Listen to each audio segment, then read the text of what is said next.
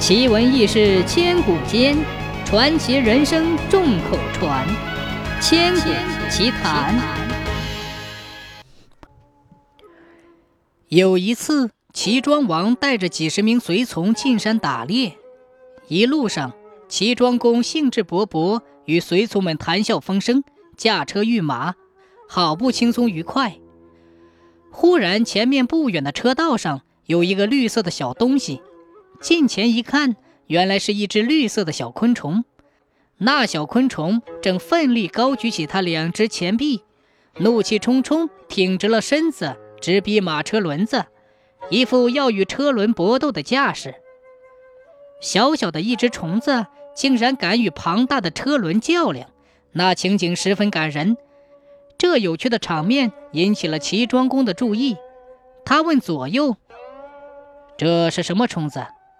左右回答说：“大王，这是一只螳螂。”庄公又问：“这小虫子为何这般模样？”左右回答说：“大王，他要和我们的车子搏斗，他不想让我们过去呢。”哦，真有趣儿，为什么会这样呢？庄公饶有兴趣地问左右。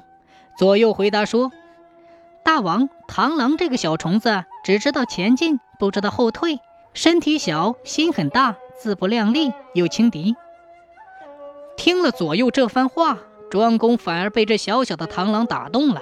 他感叹道：“啊，小小的虫儿志气不小，他要是人的话，一定会成为最受天下尊敬的勇士啊！”说完，他吩咐车夫勒住马车，绕道而行，不要伤害螳螂。